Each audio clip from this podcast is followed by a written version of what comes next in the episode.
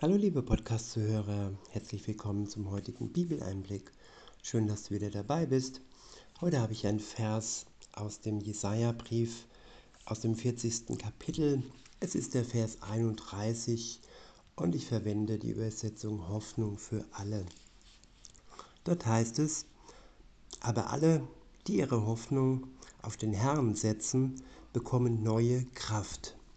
Sie sind wie Adler, denen mächtige Schwingen wachsen. Sie gehen und werden nicht müde, sie laufen und sind nicht erschöpft. Ich wiederhole, aber alle, die ihre Hoffnung auf den Herrn setzen, bekommen neue Kraft. Sie sind wie Adler, denen mächtige Schwingen wachsen. Sie gehen und werden nicht müde, sie laufen und sind nicht erschöpft. Ja, es gibt viele Strategien in Gänsefüßchen, um wieder neue Kraft zu bekommen. Die einen fahren so oft es geht in den Urlaub und tanken dort neu auf. Aber jetzt mal ehrlich, all die Probleme, die wir haben, ja hier in dem Land, in dem wir leben, wo auch immer ihr seid, wir nehmen sie mit. Und alles, was uns ja krank macht, alles, was uns schlapp macht, und was uns die Kraft zehrt, ja, es bleibt in unserem Kopf, in unseren Herzen. Und man kann es Flucht nennen. Irgendwo ist es nicht, ja, nicht alleinig ausreichend, dass man neue Kraft bekommt. Aber wenn man eine gute Beziehung hat zu jemand, der immer für einen da ist und der einem zu 100% versteht. Und damit meine ich jetzt nicht äh, eine Partnerschaft, eine Freundschaft. Das ist sehr wichtig und ich möchte sie nicht missen. Aber trotzdem die Beziehung zu Gott, sie ist unersetzlich.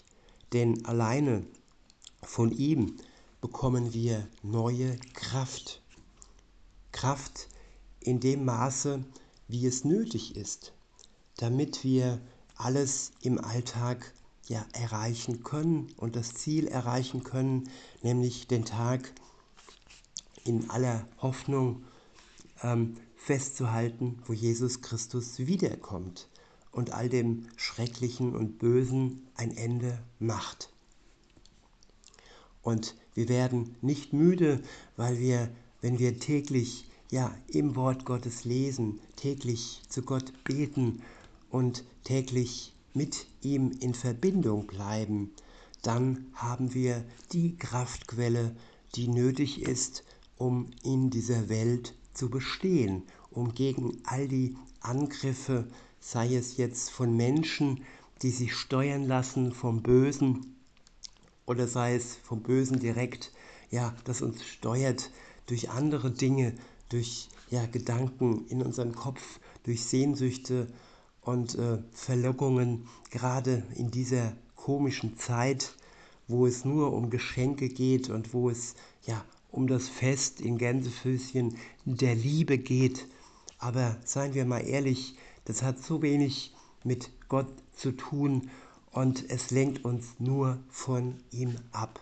Deshalb habe ich für mich entschlossen, ja, diese heidnischen Feste nicht mehr zu feiern und mich wirklich auf die Feste Gottes zu konzentrieren, die in der Bibel ja gezeigt wurden. Chanukka ist jetzt bald wieder dran und ja, ich hoffe, dass ich noch Menschen ähm, kennenlerne, die das so sehen wie ich und die die wahren Feste Gottes feiern wollen. Nein, viele sagen, es sind nur die Festen, die Feste der Juden. Nee, es sind die Feste, die Jesus gefeiert hat. Jesus, an den ich glaube und aufgrund dessen ja wir erlöst werden. In diesem Sinne wünsche ich uns wirklich eine friedliche Zeit in dieser verrückten Zeit. Ich wünsche euch einen schönen Tag und sage bis denne.